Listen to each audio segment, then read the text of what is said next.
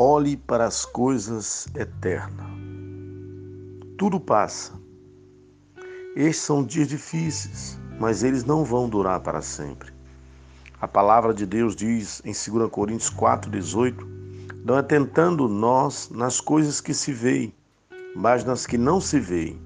Porque as que se veem são temporais, e as que não se veem são eternas. Por isso, coloque o seu coração nas promessas da palavra de Deus.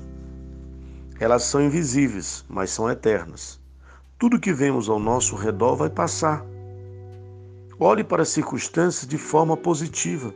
Nem tudo é bom, é verdade, mas olhe para as situações procurando algo bom, a fim de permanecer otimista quando tudo parecer estar indo mal, seja no trabalho, na escola, nas finanças, nos relacionamentos.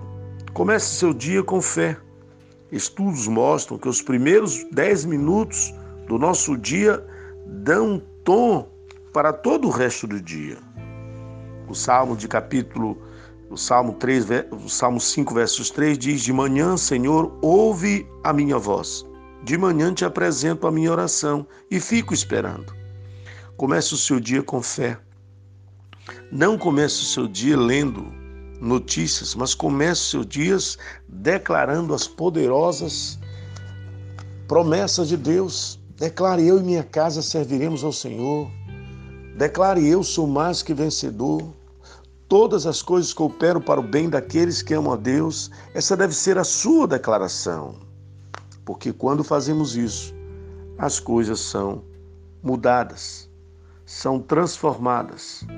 Porque Deus, ele vai de encontro à sua palavra, principalmente a palavra sendo declarada.